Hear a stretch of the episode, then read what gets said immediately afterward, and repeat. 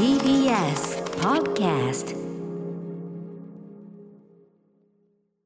9月21日火曜日時刻は午後8時を過ぎました。TBS ラジオをキーステーションにお送りしているアフターシックスジャンクション。略してアトロク。はい、えー、パーソナリティは所属事務所会議室から本日リモート出演しております。ライムスター歌丸そして。火曜パートナーの宇垣美里ですさてここからは聞けば世界の見え方がちょっと変わるといいなぁな特集コーナービヨンドザカルチャーのお時間。はい、えー、今夜のゲストはアニメ音楽ライアニメ音楽ライターの住川隆一さん、えー、早速ですがラブライブまあこのラブライブを通じてそのアニメソングの歴史を知る上で重要だという曲からちょっと紹介をお願いします。はい、えー、テレビアニメラブライブ第2期オープニングテーマ、えー、にして2015年に、えー、第66回 NHK 紅白歌合戦でパフォーマンスされた楽曲です。えー、それでは聴いていただきましょう。ニュースで、それは僕たちの奇跡。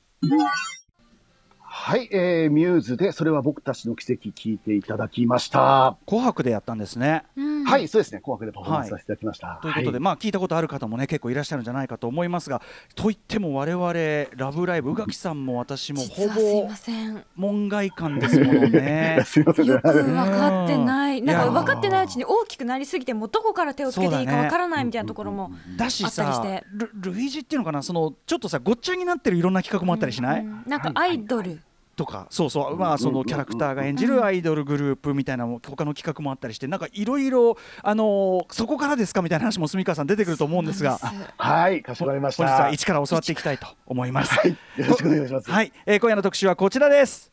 ラブライブの歴史を知れば、ここ10年のアニメソングの歴史が見えてくる特集。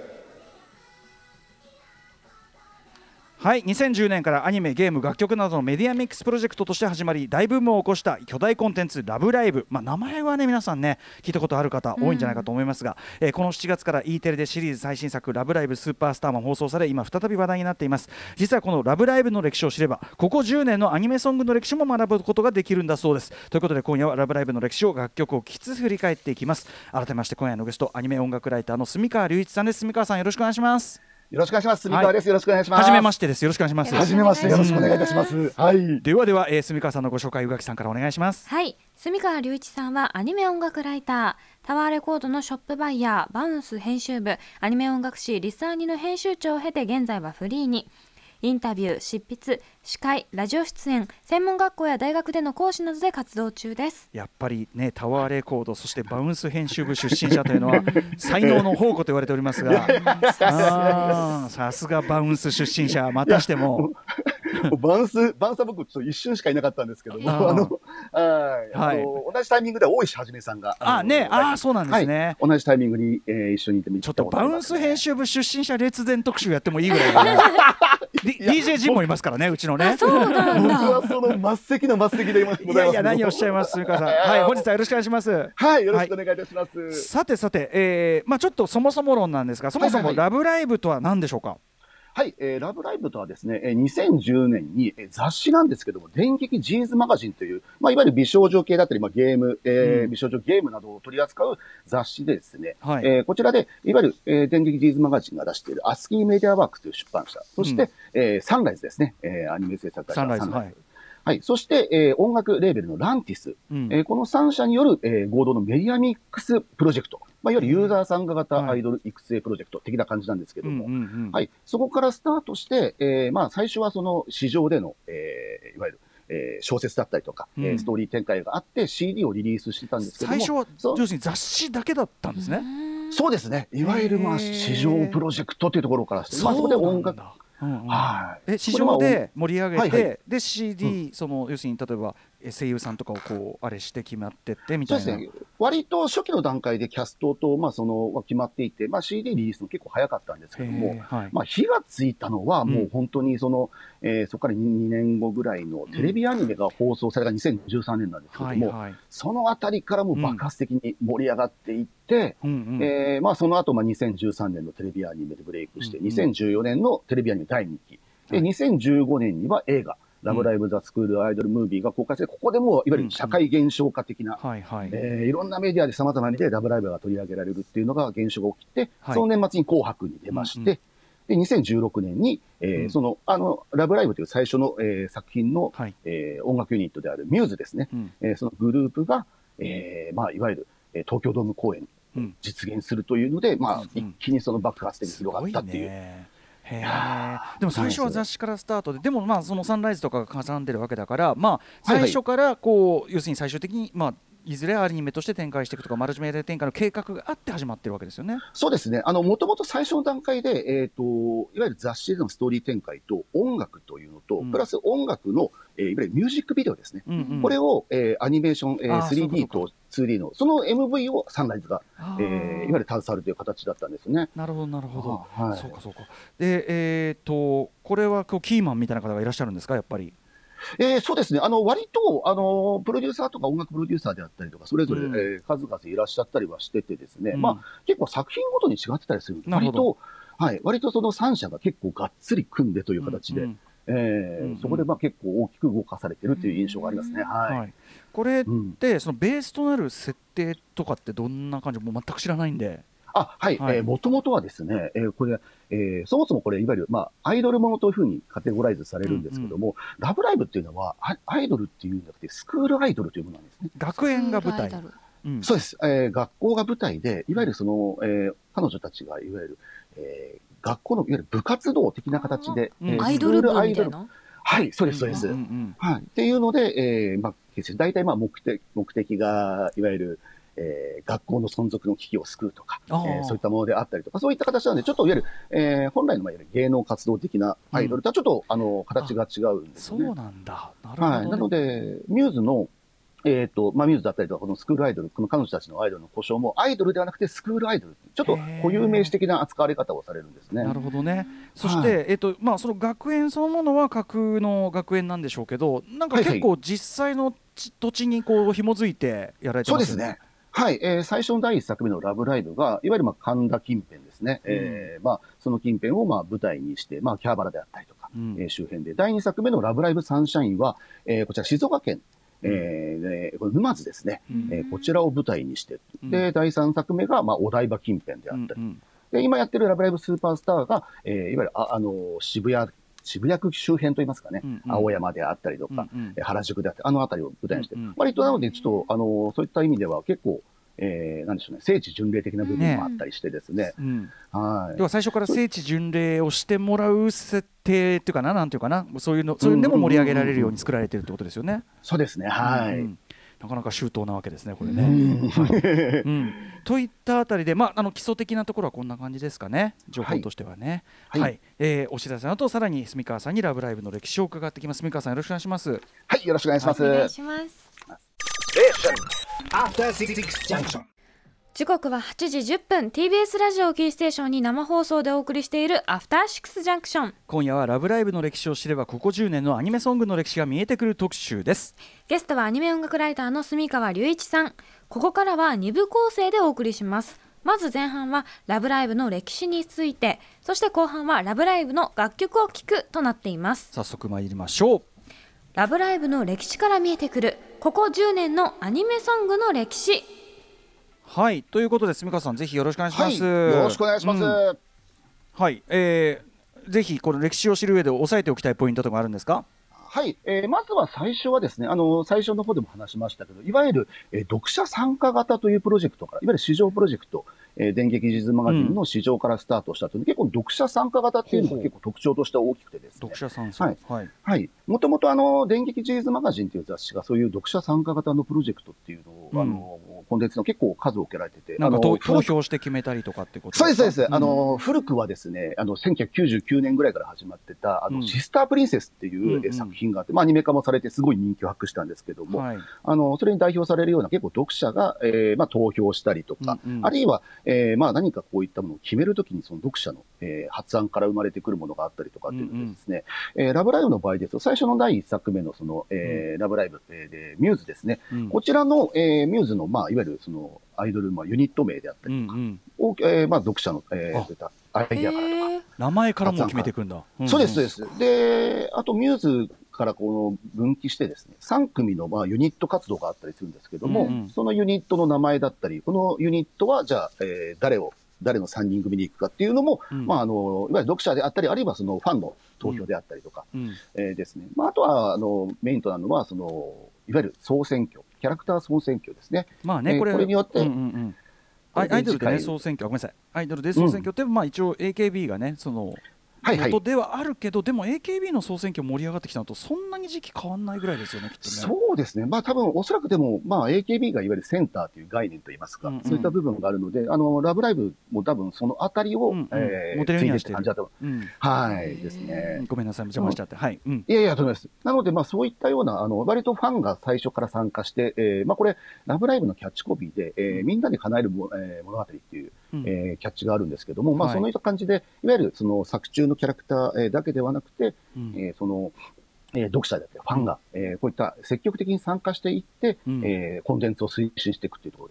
で、というのもあったんで、はい。ブレイクが2013年とあったんですけども、えー始まった当初から割とそういった熱量がすごくてですね。そうだね。当事者意識がうん。もう、だってはいはい。思って何か行動したことでもしかしたらキャラクターが変わるかもしれないというか、その日の目を見るかもしれないっていうことがあるってことですよね。うんそうです、そうです。あの、それこそアニメになんか、あの、登場するような、あの、他のアイドルの、えー名前であったりとか、えーそういった、あの、細かいところまで、例えばその、読者であったり、ファンが一緒に決めていったりとか。そんなとこまで、はい。あの、中には、あの、作詞も一緒にしたりとかもありました。歌詞のフレーズ募集とかもあったりとかしたので。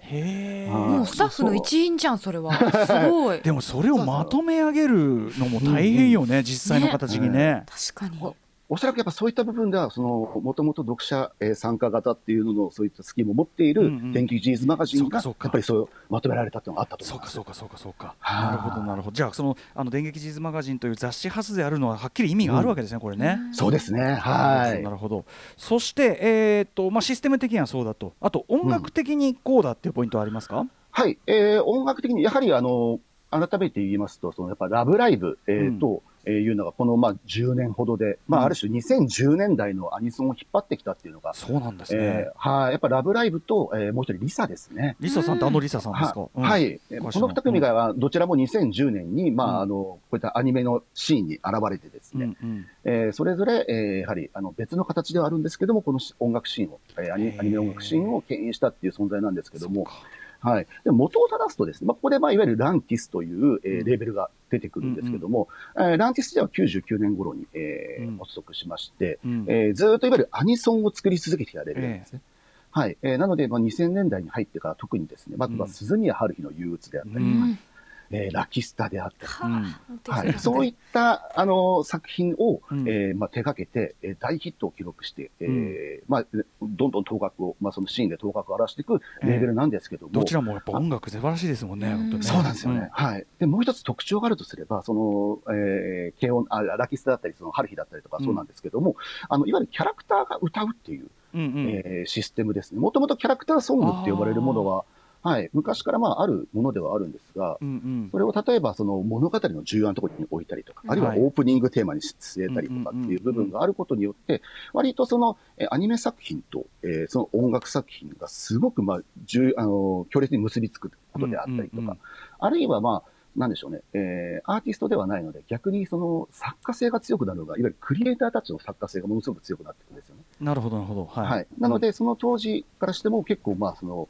えー例えば、ある種、えーぶっ飛んだと言いますか、ものすごくパンチの効いた楽曲が、えーキャラクターソングで多くリリースされたっていうのも、そういうものが大きいかなと思います。うんうん音楽的にも面白くなりやすかったし、はい。そしてそのファンファン的にはその曲と要するにもうほとんど作品とセットのものになより密接に絡んでくるからキャラクターが歌ってるってことはより思い入れも強くなるしというかはい。両面が強いっていうかね感じですかね。はい、うんそうですね。まさに、それがまあ大体2005年、6年ぐらいから、あの、どんどん盛り上がっていって、特にまあその中心になったのがランティスというレベルなんですけども、うんうんそのランティスがいわゆる2000年代の、いわゆるアニソンのそういったノウハウを、うん。えー活かして作られたのが、まあ、いわゆるラブライブであるという、へえーーはい。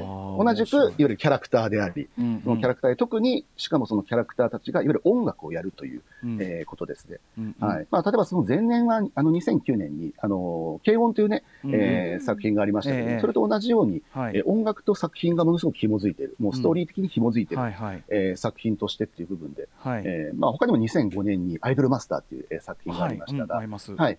はい。そういうような形で、あの、作品とアニメが紐付き、かつキャラクターが歌うっていうものが、2000年代に、え盛り上がってきたものが、えー2010年代で、えーこう、ラブライブ、まあ、あるいはアイドルマスターも含めてですけども、そういったもので花開くというような感じですね。確かに、はい。じゃあとにかくじゃあさっきのそのアスキーのその電撃ジーズマガジンが持つ読者参加型のノウハウ、うん。そしてその、えー、とずっとそのランティスが培ってきたアニソンのソングの、はい。えーキャラクターソングのノウハウみたいなものが、はい。満を持してはい手を結んだみたいな。そうですね。はい。えー特にその2000年代でいうところですと、その代表されるクリエイターとして、畑明さんという、畑明さん、えーうん。えー作詞を、えーラブライブの全、えーほぼ全曲といいますかえー特に最初2作は全曲作詞をされてますけども、うん。やっぱこの方のやっぱり代表される、えー作詞図っていうのも、まさに2000年代から2010年代に継承されていった。そうなんですね、もう、はいあの鈴宮春日のあの名曲の数々を書かれた畑明さんなんですね、そうです。それはいいだろうな、やっぱりな。そりゃそうよ。そうか、そうか。なので、あの、どちらかというとアニメコンテンツ的ではあるんですけども、うんうん。えーやはり、あの、元はやっぱりアニソンということが、うんうん。えー下地にあるということなんですね。うんうん。アニソンっていうののあり方もだからそういう意味ではその2000年代を通じてだいぶ意味合いがその前と変わったわけですねやっぱね。ね。そうですね。はい。うん。もともとやっぱりその作品に紐づくのはもちろん当然なんですけども、うんうん。やっぱり2000年代から楽曲がどんどんとやっぱその、えーうん。いわゆる存在感を増してきてといいますか。非常に、はい。なのでうんうん。はい行動化してきましたしね。そうですね。あとやっぱりキャラクターが歌うっていうのが本当にふ増えたかもしれないですねやっぱそれはね。はい、そうですね。それによってやっぱり声優さんがどんどんと、あの、いわゆる前面に出るといいますか、はいあはーまあ現在のような形になってってる感じですね。いなるほど。はということでシステム的にも、えーそしてその楽曲的にもこの流れというのをですね。ちょっと住川さんに振り返ってね教えていただきました。他にもラブライブポイントっていうのはありますか？そうですね。はい。えーやっぱりライブライブと言いますと、やっぱライブが大きいですね。ラブライブと。ライブ ライブ、はい。うんはい。これもともと、えっ、と、ラブライブのその、いわゆるプロジェクトスタートした時点では、いわゆるライブをやる予定っていうのはなかったんですよ。うんうんだってキャラクターですよね。うんうんねそうです、そうです。うんなので、えーライブをやるのはどちらかというとアニメーションの、えーいわゆるサンライズが手掛けるアニメーションでパフォーマンスするっていうイイメージで、これも僕当時取材した時は、あの、スタッフもそういうふうに言ってたんですけど、ええもともとする予定はなかったんですね。うんうんはい。なんですが、あの、えーいわゆる、あの、アニメーションの方では、えーうんダンスはするっていうので、えーコレオはつけてたんですね。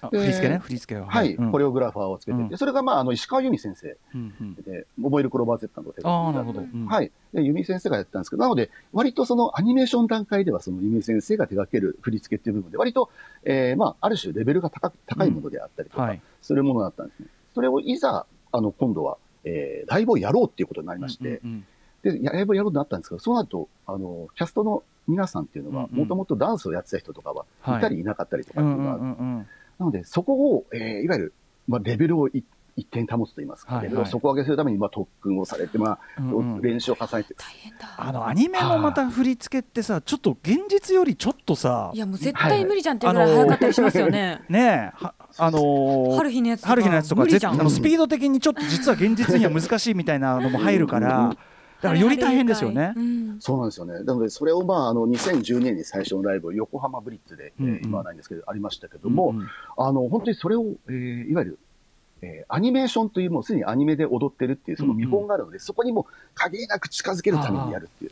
声優さんたちが声優さんたちが。要するにし、はい。その例えばその後ろで流れてるアニメの絵と完全にシンクロするとか、そうなんです。あの、ラブライブのライブの特徴として、そのアニメーションの MV があるものは、うん。えっ、と、ステージの後ろの、まあ、いわゆるモニターに、うん。えーアニメーションが映るんですよね。はい、はい。で、それと全く、あのうんまあ、息を合わせてシンクロさせるライブっていうこれ大変よ。間違ったらもう 秒でバレてしまうじゃだだってさないですか。パフュームとかがやってるようなことじゃん。それってすごい高度なことじゃない？すごい要するにば、はい。バレやすいっていうか。そうもう。でー。それをでももともとそれをこう志していた人ではなく、うん。声優さんたちにも特訓あるしだからアイドル部の方たちとこう同じ感じにってことですか、あ確かに。はやはやや。なので、そういった部分も含めて、あの、見てるファン、観客も含めて、まあ、熱くなりますし、図らずもそういうその図らずも設定と同じ今宇垣さんがおっしゃったように、うん。設定と同じ応援構造ができやすいですよね、頑張れっていうさ、まあ、そのいわゆるアイドルの人にこうみんながこう愛するなんて言うんだろうこう成長の感じうんを見られるってことですか、そうです、まさにです。まあ、うんそれこそ本当に2012年の最初のライブハウスでやったものから、2016年の東京ドームで、ああ。まあ、同じ曲でも、全然まあやっぱりそのうん。完成度といいますか、はいはいはい。そうですよあね。の、はい、キャストさんの表情も含めてですけども、ええええあの、全然もう物が違う。このやっぱ成長具合を、はいはい。えー楽しむっていうのも、まあ一つこのラブライブ、まあその参加型っていう部分の一つの大きな特徴であるのかなって思いますね。これはだからさっきのそのなんていうのメディアミックス的なその最初に計画された部分を超えて出ちゃった魅力ですよね、ある意味ね。当初の計画計画にはなかったけども、はいっていうことですね。図らずも、そうです、そうです。えーなので、ファンもすごい熱量を持って、まさにこの、今ちょうどあの流れてるスノーハレーションという、これすごいまあ人気曲なんですけども、うんうん。あの、これは、あの、もともと最初にか客席は白い、うん。えーまあサイリウムといいますか、うんうん。えーをペンライト振ってるんですけど、これ落ちサビになった瞬間にオレンジにブワーって一斉に広がるっていう観客の効果があるんですけども、はいはい、これもともとあのこの楽曲のアニメーション MV の演出だったんですけども、それをファンの人たちが、うん。えーライブに持ち込んで、うんうん実際のライブの現場で、うん。あえー後ろにはアニメーションが流れ、うんうん。えーステージ上ではキャストの人が歌って踊り、うんうん。客席ではそういったようなうんうん。演出も含めてっていうので、非常に熱量高いライブが、まあ、生まれたというところがありますね。だから客席にいる側もある種作品の一部と、ねシンクロ同化するようなうんうんことうん。うんをしかも自発的にやってるってことですもんね。そうなんですよね。あの、なので、これが本当に2012年が最初って言いましたけども、ええ本当にこの段階からちょっと、なんだろう、えーいわゆる、ラブライブってすごいぞっていうざわざわが、うんうん。えー起こってまして、まあ、ブレイクしたのが2013年って言いましたけど、うんうん。僕がちょうどそのリスナーにという雑誌の編集部時代に、うんうん。もうそういった、あの、ざわつきといいますか、うんあの、ライブライブやってくれっていう声がすごくてですね。うん。はいはい。で、で、僕がその、まあ、電撃さんとかそういうオフィシャル以外で初めて、うん。えーリスナーにで、えーまあ、特集を組んだんですよね。うん。うん表紙とかファン特集。うん。で、もう2012年の段階でもすごく売れたんですよ。うんうんえーなので、もうライブをきっかけに結構もう熱量がもう爆発しかけてたっていうのが、うん。ちょうどん。ん2012年であり、その2013年のブレイクっていう感じになっています。そして最終的には東京ドーム2016まで行くと、はい。なのでやっぱライブっていうのは本当どの公演もすごいやっぱ完成度高くて、そしてやっぱグッとくるというか、そうかなりエモいというのがありまますね。はい。それは本当に生身の声優さんたちの頑張りっていうところも、ってことですもんね。はい、そうですね。これはもうミューズに限らず、あの、その、あの、後を継ぐアアクアであったり、虹ヶ崎であったりとか、今のリアラもそうですけども、皆さんが同じことをそういうふうにうんアニメーションと、えー一緒にシンクロするというパフォーマンスをやられているというわけですね。これだから僕らその僕事前というかななんか勝手なその外側のイメージだとそのキャラやっぱあくまでその二次元的なアニメのキャラクターにみんなわーって言ってるのかなとかなんかもうこ、はいそこちょっと混然一体っていうかちょっと2点、はいまあ2.5じゃないけどはいはいはい。結構ちょっとそのそこはどっちを応援というかもう混然一体になってる感じなんですね。そうですね。まさに本当にキャラクターに、えー、をもうめでるというのと同様に、まあ、それを演じるキャストさんにもやっぱすごく注目が集まると言いますか。はいはい。はい。そそうういなんだねった部分で、はい。なのでもう9人と9人で18人、まあ、ミューズはあの9人ですけども、うんうんその18人がもう一一斉にブレイクするような感じでしたね、当時は。はい、そして、えー、と先ほど社会現象化していったというふうにおっしゃったうんうん2015年ということですよね。はい。もうこのあたりになると、まあ、その最初の2013年のアニメの段階からふつふつと来てたんですけども、うんあの、まあ、映画がまあヒットしたことで、まあ、一気に注目されたのはあるんですが、うんこの頃から、まあ、2013年ぐらいからかなっていうので、うんライブ会場にもですね、女性のファンの方が増えてきたんですね。うんうんうんうん、やっぱりその、まあ、もともとはその美少女、えー、まあ、カルチャーといいますか、そういった部分ですと、男性ファンが多いね、そういうイメージありますけけど。うんはい。あのやっぱだんだんですね、そのアニメをきっかけにっていう部分もあって、うんうんだんだんとそういった、えー女性のファンの方が増えていって、うんえーまあ、いわゆる、もう、なんでしょう、憧れの対象ですよね、まさに。ううん。ん、えーキャラクターであった同じもう、現実のアイドルと同じような形で、うんえーキャラクターであったり、その声優さんに対して憧れを抱くというような、うんはい、そういった形で、えーまあ、あの、どんどんとファンが拡大していったというのがありましたね。まあ、いわゆるそのあの生身の女性アイドルファンで女性ん女性アイドルを応援する女性ファンが増えたっていう時期とあとうんアニメファンにが割とこう女性でこう公言しやすくなった時期とかはい、なんかまあ。いろいろシンクロそれもちょうどよかったんですかね。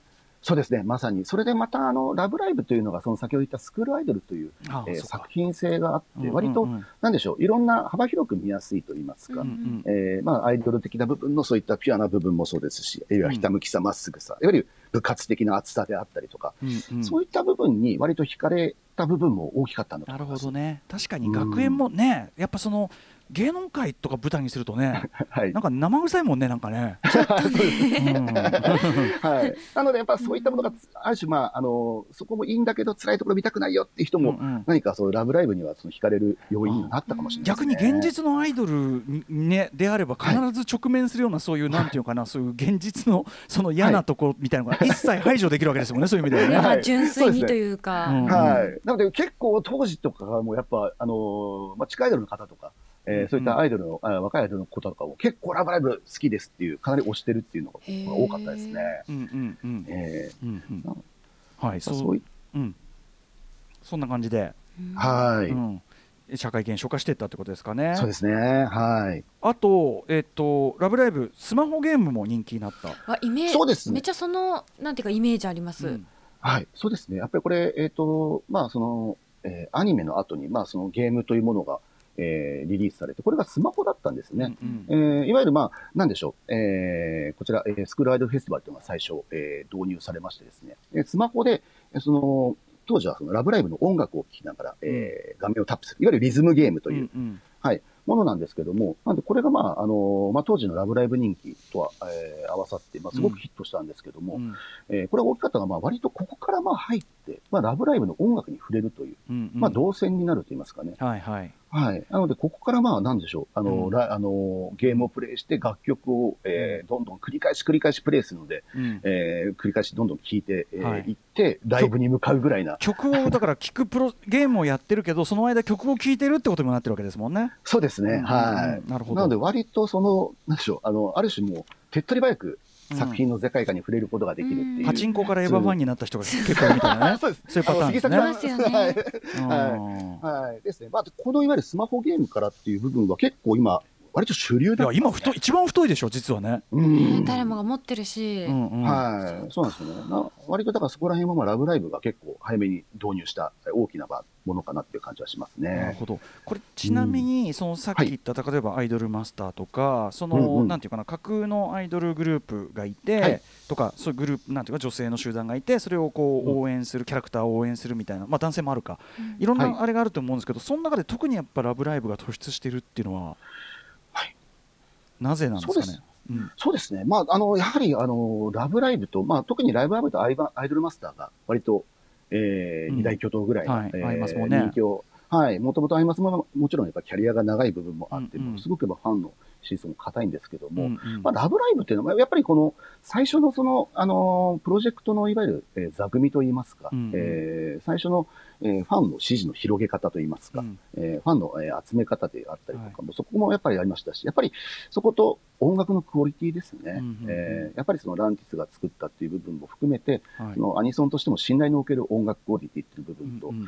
あとやっぱそのサンライズの、うん。えーこちら映像、まあ、はい。テレビアニメになってからもやっぱりクオリティ高く非常にやっぱりその満足度高いアニメーションが見られるっていうので、うんうん。そこでまあなんでしょう、誰もがストレス感じることなく、うんうんうんえー作品全体を楽しむことができるっていうのが、うんこの割とこれがまあ結構アニメであったり、うん。うん CD、ライブ、それらが全部成功してるコンテンツ、どれか一つでもやっぱりちょっとうまくいかなくなったりすると、ちょっとコンテンツとして弱くなってしまうんですけども、うんうんうん例えばアイドルマスターであったりとか、うんラブライブっていうのは、そういったすべてにおいてクオリティ高く、えー保ち続けたってことが、うんうん。やっぱり成功の大きな、うんうん。えー要因なんじゃないかなと思いますね。なんか常にユーザーが喜ぶっていうか、ちゃんとユーザーのがなんていうのフレンドリーな感じがしますね。やっぱ後発だけあって、うんそこの気持ちがよく分かってるっていうか。そうですね。はい。うんそこは結構大きいと思います。あの、割とやっぱりファンを大事にと言いますか、うんファンの気持ちをどれだけ、まあ、あの、汲み取って、うんそれを作品に反映できるかっていう部分はう、んうんうん、やっぱりこの、えーみんなでかなり物語っていうところは結構大きいところかなと思いますね。ね、最初から参加型なわけですからね。うんそのこれだけパイがでかくなってもやっぱり参加意識的なところはやっぱり特徴としてあるわけですか？はい、未だに、あの、ラブライブスーパースターになってからも、あの、いろんなところで、えーそういった、あの、いわゆるファンの方であったりとかのアイデアが取り込まれているっていうのは、えーこんだけ巨大化しても。うん。はい、そうです。さばくのも大変そうだけれど、そうですね。今、これだけもう本当にもう、最初に10年前に比べたら、ファンの数なんかもう膨大になってますので、しかもその何代にもわたってるからもう、はい。もはやそのなんていうの累積が半端じゃないんじゃないですか？そうですね。あの、本当それぞれの、まあ、あの、作品のファンっていうのも出てきてますし、うんうん。あの、まあ、えーもちろん元々のミューズの偉大さっていう部分も理解した上で、えー最近の作品もどんどん好きになっていくっていうのが、多分今、もちろん一番正しい見方ではあるんですけど。あだから例えばモーニングのね初初期モーニングが好きなのかプラチナ期が好きなのか でも今もいいね最高だとかそういうねうんあれですもんねうん歴史は当然ね。ファンの入れ替わりも多少あるあるけどでもその歴史っていうのをみんな分かった上で応援してたりね、はいそうですね。うん。はい。宝塚じゃん。宝塚もそうですよね。あああ確かに確かに。それの元祖っちゃ元祖だね、に。うん。そんぐらいのコンテンツに、ね、でもなってるかもしれないけどね。はい。さあということで後半はいい、ここってみましょうか、まではアニメ音楽ライターの住川隆一さんに「ラブライブ!」の歴史についてお話を伺いました。ここからはここ10年のアニメソングを牽引してきた「ラブライブ!」の楽曲について解説していただきます。はいということで実際の楽曲を聴いていこうという流れでございます。住川さんよろしくお願いします。はい。よろしくお願いします。はい、えーここまではですね、あの、割とその、あの、ラブライブの歴史っていうところで、えーうん。いわゆる初代のミューズうん。の、えー活動のお話が結構メインだったんですけども、うんうんはい、あの、やっぱりそれ以降のラブライブシリーズもすごいということで、ええ。えー今ちょうど流れているのが、この第2作目ですね、ラブライブサンシャインの、えーこちら、スクールアイドルグループ、アクアという、うん。えーグループの、これは、えーテレビアニメの、えーオープニングテーマ、第1期オープニングテーマの青空ジャンピングハートという曲なんですけども、うん。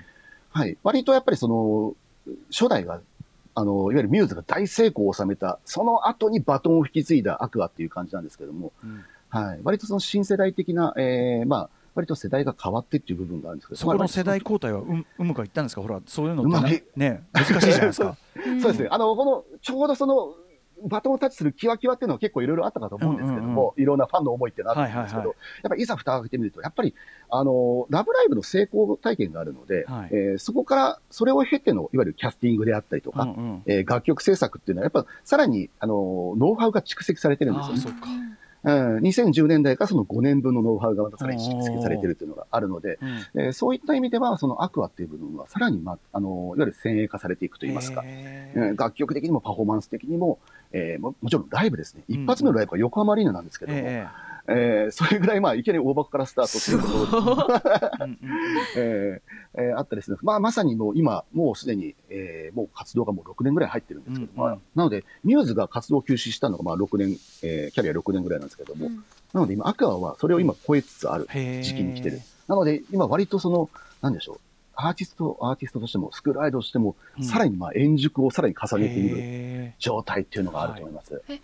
ごめんなさい、えっとラブライブサンシャインのアニメ自体はもう終わったんです、終わったというか終了したんですよね。はい、テレビアニメ1期、2期と劇場版までやってということで、はい、え一つひ、はい、アニメーションが終わってもそのアクアの人たちの活動は続いているってことですか？はい、そうですへね。ー。あの、はい、あの、今週もリリースがあったりとかっていうので、結構精力的なリリースを重ねて、えーライブ活動、ちょっと最近はこの中で中止になったりとかしたんですけども、ドームツアーが予定されてたりとか。そこが面白いですよね。だからその多分うんアニメシリーズが絶対の中心じゃないってことですよね多分ねそうですね。はい。なので、それがまた、ちょっとまあ繰り返しますけど、さこのこれこそ最初がスタートがアニメじゃなかったってことがそうだよね結構大きいのかもしれないですね。アニメーションはこう数あるそのココンテンツの中のいや一つの柱でしかないというか逆に言えば、うんうんまさにです。いやーということでじゃあその円熟を増した今はい非常に、あのね非常にクオリティが高まっているというじゃあアクアの曲聞きましょうか。はい、えーこちらですね、えー今年リリースした、えー楽曲なんですけども、えー割とか最新の、えーアクア、うん今現在のアクアの楽曲っていうところで、うんえー聴いていただけるのが、クリエイター周りとかはですね、えー岡島かなさんとメグさんであったりとか、うんあの、結構割と最近、えー注目を集めてる方も、えー呼んだりとかしてるので、割と今っぽいサウンドっていう部分も注目が、はいえーできるかなと思います。うんえーそこで聴いていただきましょう。えーアクアでドリーミーカラー。お送りしたのは Aqours で DREAMY COLOR です。はいということで、はい。なんかあのトロピカルハウス調の始まりっていうかなんかね、はい、はい。ねあのちゃんと今っぽいテイストが入ってたりするんですね、なんかね。うんそうですね。うんうんあの、割とその、あの、アッパーで爽やかで、えーこういった楽曲っていうのが、まあ、アクアの、まあ、というか、ラブライブシリーズも含めた上での持ち味なんですけど、そこに結構そういった、あのーまあ、ハウシーな部分であったりとか、ねいろんなところをちょっと取り入れてるのが最近っぽいかなって。サビでサビではもうライブで多分鉄板で盛り上がるんだろうなみたいなもううんうんうんね四つ打ちの分かりやすいあれが入ってきてみたいなね、はい。うん。そうですね。ん。なんかすごいはい。あの考えられてるなって感じしますね、うん。うん。はい。さあ続いてどんどん行きましょうか。はい、えー続きましてはですね、えーこちら第3作、えー目ですね、第3シリーズの、えー虹ヶ崎スクールアイドル同好会という、えー作品なんですけども、えー通称虹学というんですけども、うん。ここちらはその、えーラブライブ、えーまあ、ミューズ、アクアというような、いわゆるユニット、グループものではなくてですね、えーこちらは最初からいわゆるソロ、えーグループ、ソロを、うんえーなんでしょう、えーソロアーティストを集めた、えー えー集まりという感じでですね、みんなそれぞれが、えーソロ活動をしてるんですね。ほうほうほうはい。うんなので、みんなそれぞれ、えー方向性といいますか、音楽の方向性だったりとか、持ってるものっていうのはバラバラなんですよね。うんはい。その中で、えーまあ、物語としては、えーみんなそれぞれソロ活動をしながら一つの夢を叶えていこうっていう、えーストーリーなんですけども、うんはい。なので、えー割とその、えーこれ9人いるんですけど、今、うん今はちょっと3人増えて12人に増えたんですけども、はい。あの、割とその、なんでしょう、曲調的にも本当にそのキャラクターにかなりフォーカスしたと言いますか、うんうんはい。割とその、あの、キャラクターの、あのーまあ、えー性格であったりとか、まあ、もうあの、そういったアティテュードとかを、かなりフォーカスした、まあ、王道のアニソンがあれば、割と、まあ、そのエレクトニックなものがあったりとか、えー結構、まあ、バラバラと言いますか。うんうんはい。なので、結構、この楽作品からですと、結構、まあ、うんいろんな楽曲が楽しめて、これが楽しいっていうのは、結構、二次楽の特徴的にはそういうところですね。はい。はいなので、なのでこれ、まあ、結構いろんなたくさんのそういったソロ曲がね、ど、うんうんどれか一人を選ぶっていうの結構、どれもどれも違うんですもんね。うんそうなんですよ。うんはい、どれを選ぶかちょっとね、ま迷ったんですけども、はい。えー一曲、えーこちらですね、えー、浅香かりんという、えーうんこちら、えー一人、えーアイドルがいるんです、うんスクールアイドルがいるんですけども、その方、えー久保田美優さんが演じる浅香かりんの、えーうん楽曲を紹介したいと思うんですけども、こちら編曲がテディ・ロイドさんですね。この番組もはねお越しいただいております。うんはい。はい。割となので、そういった部分で EDM えーテイストといいますか、えーその色、うん。結構ゴリッとした感じのサウンドっていうかもう。EDM もう全然なんていうかな 本当にメインストリーム EDM ど真ん中じゃないですかテディロイドじゃ。はい、テディさんなんで、そこなんで、はい、そういった方も参加されてるっていうので、結構まあ、はい、ってことで、じゃあちょっと聞いていただきましょう。えー、浅香かりん CV 久保田美優でビビットワールド。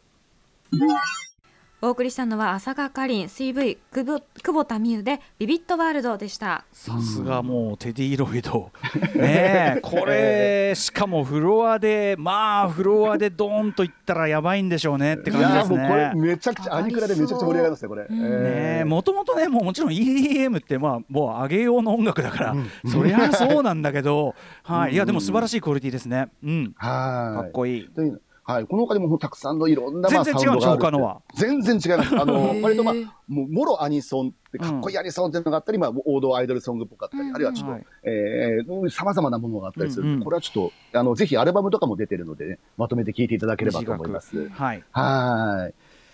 さあそしてはい。じゃあ次が、あの、リエラ、えー、ご紹介したいんです。が、これが今現在放送中の、えーテレビアニメラブライブスーパースターのオープニング曲、えうん。これから紹介しようと思うんですけども、えーこれがまだ、あの、一番新しいラブライブシリーズのスクールアイドルなんですが、えーまあ、特徴としましては、えーちょっとまあ設定として、うん。まず今までは大体9人、9人を基調としてたええ。グループなんですけども、えー今回5人なんですよね。うんうん。あえ減った。ーというところで、はい、そうなんです。なので、ちょっとそこが、あの、一つ、あの、多分パフォーマンスの仕方、これからライブも含めてですけども、うんうん。変わってくるのかなっていうのがあるのと、うん。あと設定上ですね、今までは、えー学校の中の1年生、2年生、3年生が3人ずつとか、そういう感じの、えーグループ構成だったんですけども、えーこのラブライブスーパースターの舞台の、えー高校がですね、新設校というものもあって、えー全員が1年生なんですね。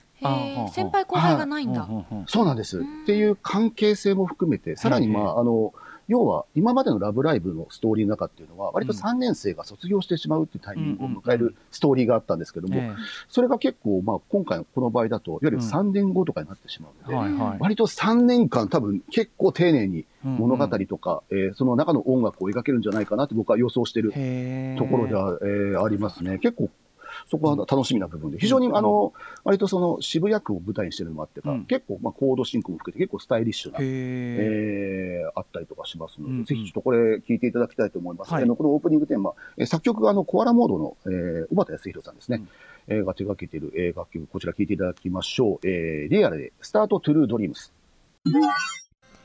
お送りしたのはリエラでスタートトゥルードリームスでしたこれなんか結構はい。王道でもアイドうルそうですね。うん。グループアイドルソングって感じしますけどねそうですね。うん割とあの、フレッシュさがやっぱ、あの、始まったばかりっていう感じが。全員1年っていうことですよねそうなんですよ。はい。しかもまあ、あの、アニメも今ちょうど始まったばっかなので、うんうんまだちょうどアニメも、まあ、中盤後半に差し掛かるぐらいなんで、うんまだこれから出す曲っていうのはまだ控えてるわけですよね。なるほどなるほどはいあと学園生活全体で考えたらまだまだねうんまだまだ最初の方だよみたいなねそうそうそうそううんだからスタートなのもねこれねだからねまさにスタートトゥルーまさにスタートっていう部分があります。はい。はいさあそしてじゃあこの、えー、とし最新シリーズからもうちょっとかけるのは別の曲か。ちょっと変わり種みたいな。はい、そうですね。えーこれはですね、えっ、と、こちら、あの、ラブライブ、えーサンシャインの方に戻って、アクアのメンバーの一人の、えーソロ曲をちょっとかけたいなと思いまして、はい。